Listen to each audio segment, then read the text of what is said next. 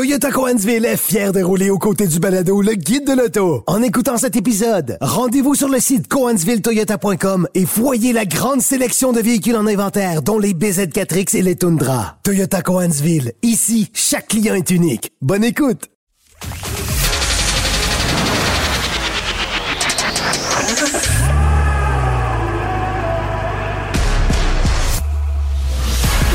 Actualité automobile. Faites le plein. Un parcours bien contrôlé. C'est le guide de l'auto. La référence depuis 1967.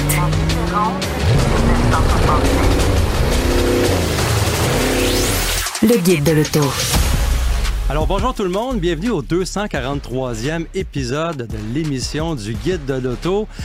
Antoine, comme vous le voyez, il n'est pas dans sa chaise aujourd'hui. Il est euh, en ligne avec nous en Californie parce que des fois, il faut s'absenter pour aller essayer euh, des nouveaux véhicules. Et Antoine, c'est exactement ce qu'il fait euh, cette semaine. À ma droite, j'ai Hugues Gonneau, notre historien automobile. Vous le connaissez depuis le début de la saison. évidemment, Hugues va faire la chronique de voitures anciennes aujourd'hui. Il va nous amener un peu dans les années 80. Ça va être très intéressant. on a beaucoup de contenu aujourd'hui. on va parler de la modèle Y, qui est la voiture le véhicule le plus vendu en 2023. On va parler également du Ford Explorer, euh, de General Motors qui euh, reluque un peu avec les PHEV. Et puis, on va faire un retour sur le Siam, entre autres, et on va parler de nos essais de la semaine. Mais Antoine, on veut également parler de qu'est-ce que tu as essayé euh, en Californie cette semaine. Oui, exactement. En fait, on, va en parler de façon sporadique parce que c'est euh, le Sprinter euh, électrique que je mets à l'essai ici euh, en ce moment, la raison pour laquelle je me trouve ici. alors, on pourra, on pourra parler de, de, parler de ce que ce camion-là a à offrir par rapport à la compétition. véhicule qui est assez intéressant, mais évidemment, on n'est pas nécessairement habitué à, à mettre à l'essai ce genre de fourgon-là. Et je trouve ça assez particulier, la stratégie que Mercedes prend avec ses véhicules, avec ses fourgons électriques, parce qu'on sait que Mercedes est une division, euh, Mercedes a sa division propre, euh, je devrais dire, euh, de fourgons ce qui est un peu unique dans l'industrie par rapport aux autres constructeurs. Alors, on reviendra là-dessus, mais je te, je te lancerai d'abord en parlant du Tesla Model Y, euh, Louis-Philippe, parce que, euh, écoute, je suis présentement à Newport Beach, en Californie. Des Tesla Model Y, ici, quand tu arrives sur un coin de rue, il y en a cinq. Euh, il, y a, quatre coins, mais il y a cinq Tesla. il y en a partout. C'est incroyable. Il n'y a que ça sur les rues la quantité de Tesla qu'on voit, qu'on croise sur la route, j'ai envie de te dire que c'est une voiture sur dix. Oui, absolument. C'est complètement fou. Euh, puis, je veux dire, il y a cinq choix de couleurs, il n'y a pas beaucoup de fait que disons que le paysage automobile devient de moins en moins original, mais euh, on peut ici réaliser à quel point le succès de, Tesla est phénoménal. Et j'ai même, je suis même passé tantôt devant un, une, je peux pas dire un concessionnaire, mais un, une boutique Tesla où on faisait des livraisons à l'extérieur. Il y avait une, euh, un chapiteau qui avait été aménagé, euh, puis c'était Pick Up and Delivery for your new vehicle. C'était vraiment, prenez livraison de votre véhicule à l'extérieur en savourant un café gourmet, puis euh, vous partez. J'ai l'impression que tout ça se faisait en dix minutes à peine. C'est un après l'autre. Tu sais, c'est du travail à la chaîne, c'est incroyable. Euh, et ça explique euh, en fait, le résultat de tout ça, c'est que la nouvelle est sortie un peu plus tôt cette semaine, le Tesla Model Y, qui a été le véhicule le plus vendu à travers la planète en 2023. Je trouve ça intéressant parce que de façon locale ou de façon nationale même, Tesla ne dévoile pas les chiffres de vente qu'on va réaliser sur le marché canadien, par exemple. Ben non, c'est ça. Mais à l'échelle mondiale, on n'est pas gêné de dire qu'on a vendu 1,23 mmh. million de modèle Y. Et là, on parle pas des autres, des autres modèles. Là. Ben oui, c'est ça. Tu te parlais de chapiteau tantôt, puis ça me rappelle quand que Tesla avait érigé un chapiteau pour assembler les modèles 3 à l'extérieur de l'usine parce qu'il y avait plus de place. C'est toujours, le cas d'ailleurs. C'est toujours le cas d'ailleurs. Euh, la modèle Y, ben oui, c'est la première fois que c'est un véhicule électrique qui prend cette position-là. Euh, on a repassé les ventes euh, du Toyota RAV4, hein, qui est à 1,07 million en 2023. C'est 1,23 million là, avec la Tesla Model Y. Puis ensuite, euh, la Corolla, évidemment, avec un petit peu plus d'un million de véhicules. C'est impressionnant. Ça ne déclasse pas nécessairement Toyota en tant que constructeur qui vend le plus de véhicules, mais avoir euh, Tesla avec un de ses modèles, qui est le modèle le, plus vendu là, au monde, c'est quand même impressionnant. c'est sûr que tu parles de Tesla, comment c'est populaire, c'est un véhicule, une marque qui est enracinée en Californie. Euh, moi, je, pensais, je me disais, c'est sûr, les, les, Tesla Model Y ont tous leurs problèmes d'assemblage, pas seulement les modèles Y, mais on voit comment que les gens passent par-dessus ça parce que le véhicule est tellement avancé sur le plan technologique et de la performance. Ça devient un mode de vie. Ça, devient, un mode de vie. Ouais. Et puis, et puis, le gros facteur aussi là-dedans, Antoine, c'est que la livraison, comme tu dis, je suis allé voir, moi, cette semaine, sur le site de Tesla au Canada, si je mets ma commande pour un modèle Y, aujourd'hui, je l'ai dans 30 jours.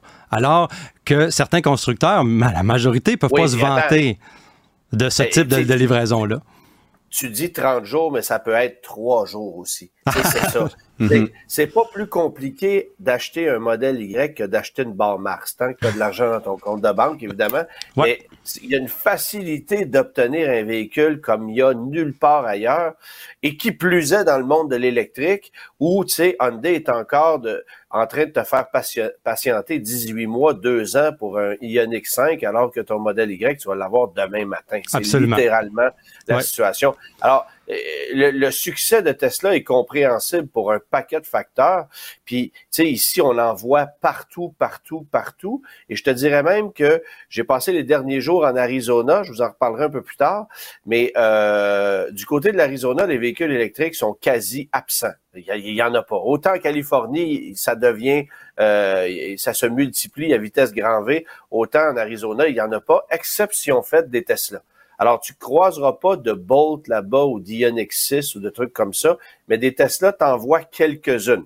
Rien à comparer avec la Californie, ça c'est évident, mais ça prouve que dans un marché où l'électrique n'est pas populaire, il y a encore de l'intérêt pour des Tesla parce que euh, il faut comprendre qu'il y a beaucoup de propriétaires de Tesla qui n'ont pas euh, de, de bornes de recharge à domicile là, en Arizona ou euh, euh, au Nouveau-Mexique ou peu importe, mais parce que tu as des réseaux de bornes mm. de recharge Tesla euh, qui sont facilement accessibles où tu peux faire le plein d'énergie rapidement et facilement ben euh, c'est une formule qui plaît visiblement à des gens parce que tu vas faire le plein, ça va te coûter peut-être une vingtaine de dollars, une quinzaine de dollars et euh, ça va te prendre moins de 30 minutes et tu vas être plein et évidemment ben, c'est rien par rapport euh, au coût du carburant. Remarque ici le coût du carburant et je parle pas de la Californie parce que en ce moment au moment où on se parle, c'est environ 4,75 le gallon, oui. 4,75 américains le gallon en Californie.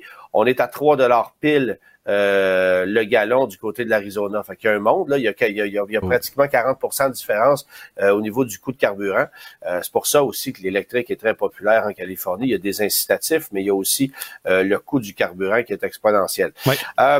Du côté de chez Ford, on a dévoilé cette semaine l'Explorer revampé, euh, donc le modèle 2025, calandre retouché, confirmation que la version hybride est disparue. En effet. Alors, on, revient avec des mécaniques sans changement, mais c'est surtout de, euh, des, modifications d'ordre cosmétique et euh, technologique à bord du véhicule. Ben oui, absolument. On a changé. En fait, il fallait se donner un petit remodelage avec l'Explorer parce qu'on le rappelle, les rivaux sont là, le Traverse, le, Pilote, le CX90, etc. Se sont tous donnés un peu une nouvelle là. Et alors, il faut rivaliser du côté du Explorer. Puis comme tu l'as dit, on a les photos là, sur le site du guide de l'auto à l'intérieur. C'est quand même des bons changements. On a eu un nouvel écran, on a eu des nouveaux sièges qui sont plus confortables. Et cet écran-là a reçu toutes sortes de nouvelles technologies. Là. Ben on a on a coupé littéralement le grand écran vertical qu'on avait euh, jusqu'à tout récemment pour revenir avec une formule dont la présentation est plus traditionnelle. Avec, je pense, bon évidemment, je, je n'ai pas eu la chance de m'asseoir à bord du véhicule, mais de ce que je peux constater, On a travaillé énormément sur l'ergonomie pour en faire un véhicule qui à bord est plus polyvalent. Euh, tu parlais du confort des sièges. Visiblement, ça aussi, ça a été retravaillé. Fait que bien hâte de voir si c'est efficace. Mais euh, effectivement, qu'on a intégré des technologies euh, à, l'intérieur du véhicule avec des, des, partenariats avec Google, notamment un écran dont la définition est plus efficace, dont l'utilisation sera optimisée également. C'est surtout là que sont faits les changements avec le, le nouveau Ford Explorer. GM, euh, contre toute attente, euh, tu vois, Marie Barra qui avait, qui avait euh, soulevé un point intéressant en, annonçant qu'elle voulait revoir la boîte sur le marché et, quelques mois après, quelques mois après, on avait confirmé son retour. Ben là, elle en aura relancé en disant, moi j'aimerais voir à nouveau sur notre marché des hybrides rechargeables. et bon, évidemment, dans l'esprit des gens, la Volt euh, est le produit qui aurait pu revenir. Est-ce qu'on reviendrait avec une technologie de ce genre-là ou est-ce qu'on reviendrait avec des hybrides rechargeables plus traditionnels façon ce que Toyota propose notamment? Euh, on ne sait rien, mais euh, essentiellement, son message était de dire, ben, d'ici à 2035, il y a encore la possibilité de commercialiser des véhicules avec des technologies comme celle-là. Il reste un bon dix ans. Est-ce que ça vaut la peine de travailler sur de la recherche et développement pour de la technologie de ce genre-là qu'on pourrait intégrer dans, dans, plusieurs modèles de la grande famille General Motors jusqu'à ce que ce ne soit plus possible de les vendre? Et encore là, évidemment, euh, dix ans, ben il y a bien des choses, il y a bien des choses ben qui peuvent changer d'ici là. Alors, exactement. moi, je pense je pense que si elle, elle, se lance dans une telle affirmation, c'est parce qu'on est peut-être capable de deviner qu'il y a une, une pérennité pour la, ce genre de technologie-là. Ben, on regarde, par exemple, au Canada, on a adopté des normes hein, pour les constructeurs tout dernièrement, avant Noël, tu me rappelles bien. On a, on a donné des, des, euh, des buts, aux, euh, des objectifs de vente euh, de véhicules zéro émission. Mais si on regarde la définition de VZE, véhicules zéro émission, sur le site du gouvernement, ça inclut les hybrides rechargeables. Donc, le 20% qu'on s'attend en 2026, par exemple, des constructeurs au Canada, peut inclure les hybrides rechargeables avec une certaine distance qu'ils peuvent parcourir qui n'est pas déterminé dans les définitions que j'ai vues sur le site du gouvernement. Mais ça, ça n'a pas, ça pas tombé dans l'oreille d'un sourd du côté des constructeurs qui veulent quand même continuer à, monétariser et à payer la recherche et développement sur les moteurs techniques qui sont, euh, thermiques qui sont là. Donc, on a encore un 10 ans, exactement comme tu dis. Et puis, les normes, peut-être rendues à 2035, peut-être qu'elles vont changer. Donc, on regarde, on garde un orteil du côté du thermique, on garde un orteil du côté de, de, de, l'électrique, puis on continue à servir un marché qui peut-être n'est pas tout à fait prêt, par exemple, ou des marchés. On se rappelle que c'est GM est dans beaucoup de marchés. Donc, des marchés qui sont peut-être pas prêts au niveau de la recharge, au niveau de l'infrastructure.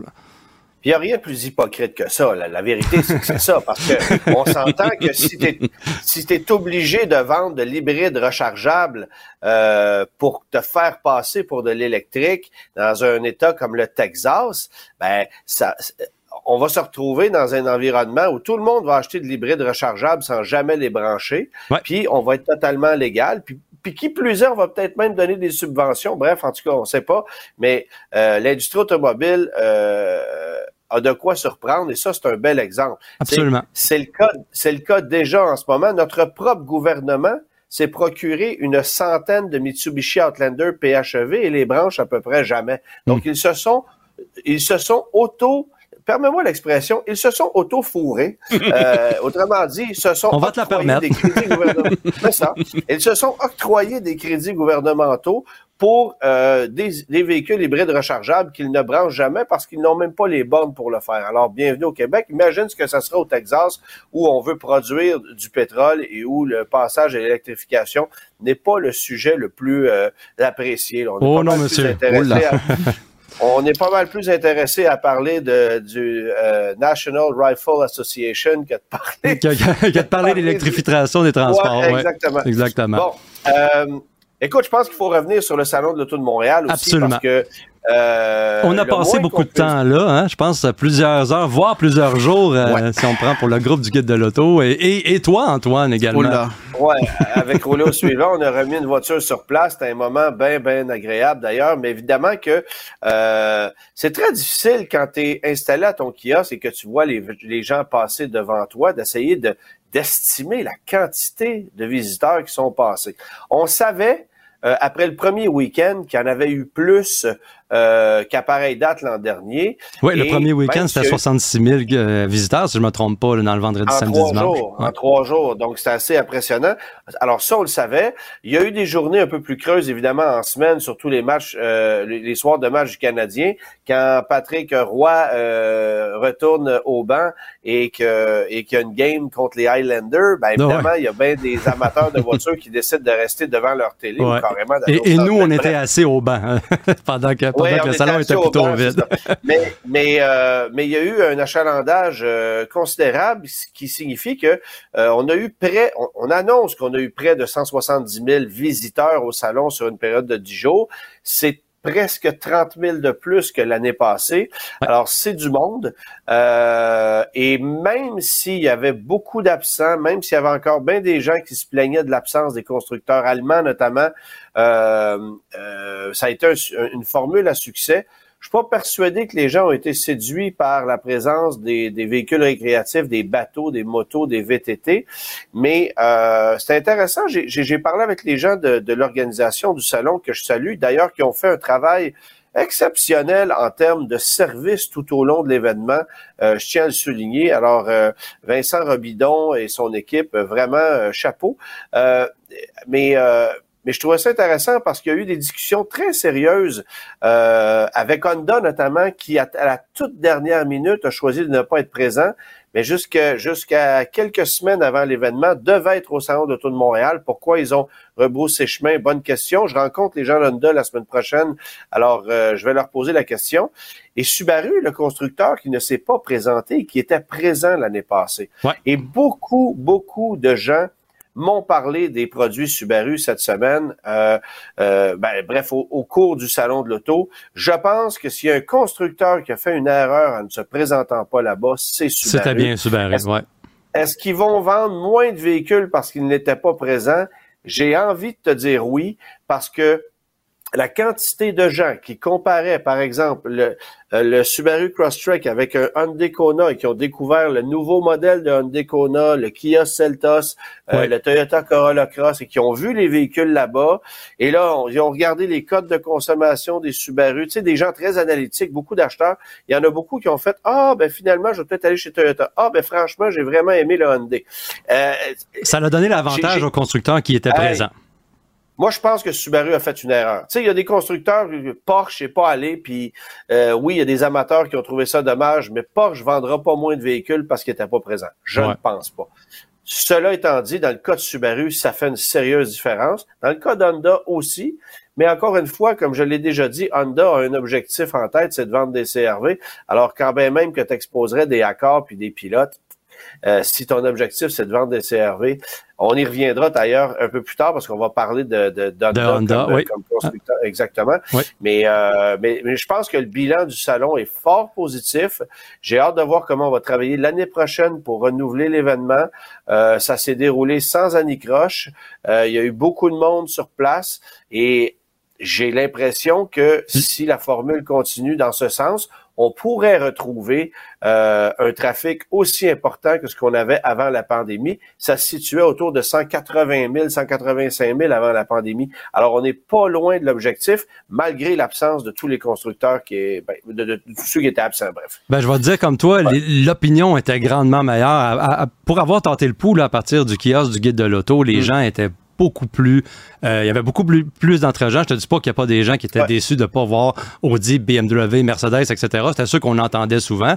Par contre, euh, euh, les gens ont, ont tout, tous souligné, ceux qui étaient contents ont souligné que ah, c'était bien meilleur que l'an dernier, c'était bien meilleur que l'an dernier. Donc peut-être que comme tu dis, on va revoir, on va peut-être se rapprocher euh, des chiffres pré-pandémiques. Ça serait intéressant non seulement pour Montréal, mais aussi pour attirer les constructeurs qui sont absents, puis leur dire hey, il y a des gens qui sont prêts à acheter des véhicules à Montréal. Les gens y arrivent, ils ont le portefeuille dans les mains, ils sont prêts à prendre des contacts, puis ils sont là pour comparer, pour venir voir vos véhicules. Donc ça va peut-être un argument de vente pour avoir les constructeurs qui sont manquants. Un autre constructeur qui était absent euh, du salon, Louis-Philippe, c'est évidemment Mazda, euh, qui a brillé par son absence. Et ça aussi, je pense que ça leur a fait mal. Euh, surtout que Mazda a des, a des croûtes à manger. Là. On est dans une situation où ça ferait du bien d'aller chercher des nouvelles ventes. et toi, tu es allé assister durant la période du Salon de l'Auto à la levée de couverture du dernier modèle que Mazda a dévoilé, le CX-70. Avant que tu m'en parles, j'ai envie de te dire ceci. On a fait énormément de battage autour du CX70. Ça va être un nouveau modèle. On, nous faisait euh, un peu languir. Euh, on savait qu'il y aurait la même technologie que le CX90. Oui. Mais quand j'ai vu les images, j'ai fait. Écoute. Est-ce qu'on est qu'on nous niaise ou est-ce que. Tu sais, essentiellement, là, chez Ford, il y a le Edge puis il y a le Explorer. OK? Ce que Mazda veut faire avec le CX-70 et le CX-90, c'est l'équivalent du Edge puis du Explorer. Et non, on a fait deux Explorers parfaitement identiques, on a enlevé on la, a enlevé la troisième rangée. alors, alors, alors décris-nous tout ça parce que moi, je trouve honnêtement que ça manque sérieusement d'efforts et on a raté une belle occasion de justement avoir un produit distinctif pour aller chercher une autre clientèle. Parce que là, Enfin bref, je t'écoute. Ben écoute, est-ce que le CX90 c'est un CX70L ou est-ce que le CX70 c'est un CX90 short? On ne sait pas. Euh, mais. Ben, il est même, pas, il est pas, plus, pas plus short. en plus, c'est vrai, il est pareil. C'est juste qu'on a plus d'espace de chargement à la place d'avoir la troisième rangée. Euh, donc, euh, oui, exactement. C'est le même style à quelques petits détails près. on a évidemment, je le répète, enlevé la troisième rangée. On a les mêmes motorisations. Fait que je parle du 6 cylindres en ligne 3.3 litres turbo compressé. On n'a pas confirmé les, les, spécifications de, ces, de, de ce moteur-là, par exemple, euh, dans le CX70. c'est n'importe quoi. Par contre, Ça, ça, va être la même affaire exactement. On va avoir les niveaux de puissance euh, euh, euh qui est à, je pense que c'est 280 chevaux, puis ensuite 340 chevaux pour les, les, les, les modèles à plus, haute, à plus haut calibrage. Puis aussi, ben, on va avoir l'hybride rechargeable là, avec, avec, avec l'autonomie tout électrique d'environ 42 km est-ce que cette autonomie-là va gagner en kilométrage parce que le véhicule est un, petit peu plus léger? Peut-être qu'on va gagner ça. Mais là, je peux pas te confirmer, ça va être une différence. Euh, par contre, là, ça va être euh, sensiblement euh, le même output, là, avec la même sortie, la puissance de, de, de, sortie avec 323 chevaux, similaire pas confirmé, similaire. On va avoir une, une, une euh, capacité de remorquage avec euh, le 6 cylindres en ligne de, de 5000 livres. On ne sait pas euh, pour l'autre, ça n'a pas été confirmé pour le moteur ben, euh, tu, peux, tu, peux, tout confirmer ça. Tu peux tout confirmer ça. Dans le guide de l'auto, c'est 70, il est là. c'est le même véhicule. Tu sais, je veux dire, on n'a rien confirmé, on nous a pas dit que c'est le même véhicule. Arrêtez de nous prendre pour des imbéciles. Ils ont percé deux trous dans le pare-choc en avant pour y donner un look un peu différent. Ils ont mis des grilles là-dedans. Ils ont enlevé la banquette en arrière. Puis la seule distinction sur le plan technique, comme tu l'as si bien dit, ça va être le poids. On va sauver à peu près 25 livres parce qu'il n'y a pas de banquette en arrière. Ça. Puis sinon, ça va être exactement la même chose. Puis tu sais quoi? Probablement qu'on va le vendre autour du même prix parce que si tu regardes la formule chez Honda euh, avec le, le, le, passeport et le pilote, ben, ça, ça ressemble. Ben, tu as un passeport puis tu as un pilote. Euh, bon, le passeport, le, le, le, pilote, pardon, a été renouvelé alors que le passeport ne l'a pas encore été. Mais la distinction entre ces deux véhicules-là en termes de prix n'est pas très grande. Pas très grande, non. CX70 ou CX90, ça va uniquement dépendre de tes besoins. Moi, je ne comprends juste pas pourquoi on fait un marketing avec deux noms distincts, avec une présente, une formule, comme si c'était deux modèles différents. Écoute, il y a moins de différence entre ces deux véhicules-là qu'il y en avait entre une Ford Tempo et une Mercury Topaz. pourquoi? Pourquoi? Pourquoi tu nous vends deux modèles? Ah, je la comprends pas. Vraiment, Déclinaison de modèles pour en avoir un peu plus. Puis comme tu dis, Mazda est à la recherche en ce moment. Il faut mousser les ventes, il faut mousser l'activité. Alors, on, vend un peu de rêve et euh, on, introduit ce nouveau modèle-là, mais on capitalise beaucoup euh, entièrement sur les technologies et le style du CX90. J'ai hâte de voir si on va lancer un CX80 qui va être un véhicule qui va être entre le CX70 et le CX90 avec un siège à la troisième rangée. Il y a peut-être un concept là, ça peut être intéressant. Ouais, ouais, ouais. Appelle Mazda. Le 85. Le 85, ça va être un siège et demi. C'est ça, la banquette 60-40, juste la banquette 60. c'est ça. Juste la 60. Enfin, bref. Bon, euh, euh, pendant ce temps, Honda, ben, visiblement, a euh, un objectif euh, assez... euh, ben, il semble vouloir mettre un peu d'emphase sur autre chose que le CRV. Et je parle évidemment du prologue. Oui. Parce que là, on a, on a sorti les, les, les, les, les, les, euh, les prix, les spécifications de ce véhicule-là. Bon, on sait que c'est un GM, là, mais écoute, j'ai le feeling que ce produit-là va connaître un bon succès parce qu'il y a un logo Honda sur la calandre et parce que les prix sont très agressifs et parce qu'il y a une belle gueule. Oui, il, euh, il est moins cher qu'il l'avait annoncé, en fait. Là, euh, euh, Et il est moins cher que le Chevrolet. Oui, absolument. Oui, sais, oui, oui, en plus. Alors, alors il y, a, y a une formule à trois modèles euh, et euh, les deux premiers sont éligibles au plein crédit. Le dernier, euh, parce qu'il est vendu, euh, parce qu'il est vendu à 69 900, est éligible à- euh, au crédit fédéral seulement. Mais euh, sinon, les deux autres versions sont éligibles au, euh, au plein crédit gouvernementaux. Oui. Donc, ça ramène la facture à, à un prix peut-être un peu plus attrayant. Est-ce qu'on va avoir des taux de financement usuraires de façon 9 côté de chez Honda, oui. Je sais pas. Ouais, c'est ça. Mais, euh, mais, mais à tout le moins, on aura ça. L'autonomie est intéressante. Le format est 452 intéressant. km. Oui. Tu sais, 4- 452 km pour euh, pour euh, euh, un véhicule de ce genre-là, c'est on est dans les dans les dans la majorité élevée là en ce moment. Fait que c'est je trouve je trouve que c'est assez compétitif. Maintenant, le gros point d'interrogation, on sait que c'est la technologie Ultium de GM et on sait que cette technologie-là jusqu'à maintenant n'est pas sans faille. Euh, on est retourné sur la table de dessin chez GM pour corriger quelques petits problèmes déjà. Oui, et Alors, on est, que- encore en train de les corriger, d'ailleurs, du côté du Blazer. Là. Ben, c'est ça. Alors, est-ce qu'Honda va nous vendre un véhicule avec des défauts initiaux, alors qu'on on ne nous a pas nécessairement habitués à ça. Là, tu sais. Ouais. Honda re- renouvelle ses modèles euh, de façon très posée, très tranquille, à la Subaru, où il n'y a jamais de révolution, mais où je te dirais que le taux de fiabilité demeure quand même assez efficace. là. Ben, on l'a vu chez d'autres constructeurs comme Toyota et Subaru, justement, avec le BZ4X et le Solterra, qui est un véhicule qui fonctionne, mais comme tu l'as appelé, euh, c'est un véhicule qui est là pour de conformité. et J'aime puis, ça, j'aime ça, j'aime ça quand la principale caractéristique d'un véhicule, c'est qu'il fonctionne. qui fonctionne, mais de conformité, et puis qui est pas, euh, tu sais, qui, qui, qui, est- qui- des rivaux chez les Coréens qui vont faire un véhicule qui est extrêmement, qui, des, des véhicules qui sont euh, beaucoup plus compétitifs là, euh, de ce côté-là. Ben, Donc, on- Louis-Philippe, on va appeler un chat un chat. Là. Un BZ4X, c'est l'électrique du segment à ne pas acheter. là. Mhm. C'est le citron Ah du ouais. créneau. Là. Alors, Toyota est très, très bon dans l'hybride, mais dans l'électrique, on n'est pas là pantoute. En plus, c'est un aveugle qui l'a dessiné, mais ça, c'est accessoire. Là. Mais, mais ça, ça, ça amène la preuve que des gros constructeurs auxquels on faisait confiance avec des technologies de pointe, Honda, euh, Subaru et Toyota, un petit peu de misère là, avec les véhicules électriques. ben, les Japonais ne maîtrisent pas cette technologie-là. Euh, ça n'a jamais été l'objectif. Mm. Alors, les Américains, les Américains l'ont fait. Tesla, c'est un modèle d'affaires. Les Coréens, c'est un modèle d'affaires. Mais les Japonais sont, pour la plupart, tous réfractaires. Regarde Mazda, on est obligé de sortir un MX-30 parce que ça en prend un. Mais on a-tu envie de vendre ça? Pas Aïe, tout. aïe, non. Euh, du côté de chez du côté de chez Toyota Subaru, c'est la même chose. Euh, tu sais, t'as t'as pas de constructeur japonais, T'as- à part Nissan peut-être là, qui, qui était embarqué dans la course euh, beaucoup Très plus tôt, rapidement que ouais, les autres très avec tôt. la Leaf. Mais depuis ce temps-là, ça stagne. Ouais. Alors, tu sais, les Japonais, c'est pas leur modèle d'affaires. Alors, et les Allemands non plus, parce que les Allemands avaient une formule. Eux misaient beaucoup sur le diesel à une certaine époque, ont Mhm. même misé sur l'hydrogène et se sont adaptés à l'électrique.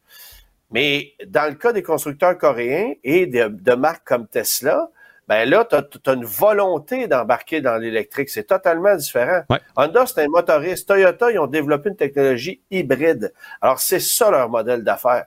Et Honda, j'ai hâte de voir parce que là, ils vont vendre une technologie qui n'est pas la leur. On sait qu'on va la vendre de façon unique dans le prologue, dans l'Acura ZDX, puis après ça, on va développer une technologie maison. Euh, donc, c'est pas c'est pas quelque chose qui va perdurer. là. C'est c'est un peu, tu sais, on en a parlé ensemble euh, récemment, mais c'est un peu comme si tu achetais une Volkswagen Routane. Euh, tu sais, pourquoi tu n'achètes pas une Dodge Caravan? Tu sais, c'est- tu sais, la Volkswagen Routane. La ça a été magie du logo. Oui, ben c'est ça. Mais si Honda a, a l'intelligence et la stratégie pour bien le vendre, ce que Volkswagen n'a pas eu avec la Routan, là, évidemment. Bon, il y a eu toutes sortes de contextes à l'époque, là, mais, euh, mais si Honda est capable de vendre ce produit-là efficacement, et d'en faire un produit profitable pour eux et pas juste un véhicule de conformité, alors tant mieux. Et on va assister prochainement au, euh, au lancement de ce produit-là. Moi, je le conduirai le 8, euh, le 8 février prochain dans la région de Montréal. L'embargo va lever quelques semaines plus tard. Alors, on pourra en parler très prochainement. Mais en attendant, ben, on a eu les prix euh, que, tu, que tu peux euh, nommer, Louis-Philippe. Là, alors, les versions, les prix. Euh, ça, part quoi? À 59 900 pour la version de base. Oui, exactement. Euh, on part à euh, 59 900 quand on avait annoncé euh, la version de base autour de 65 000.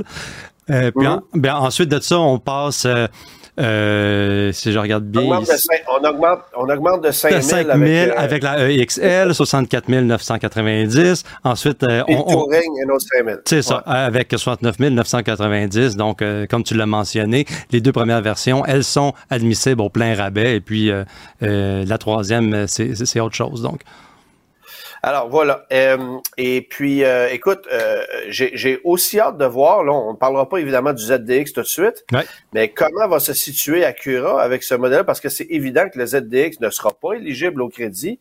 Euh, et si c'est le cas, du côté de chez Acura, ce qui me surprendrait beaucoup, euh, ben là, on va peut-être avoir un avantage considérable face à une compétition de marques de luxe comme Genesis, par exemple, euh, qui vend un GV60 plus compact, non éligible. Euh, oui, avec une plateforme extraordinaire, là, la GMP, qui est une Ouais, bonne plateforme ouais, ouais, mais- en plus. Mais quand même, j'ai hâte de voir la stratégie d'Acura là-dedans. Euh, tu sais, à tout le moins, on essaie quelque chose, puis on n'avait pas le choix de le faire, alors on se lance dans l'aventure. Ouais,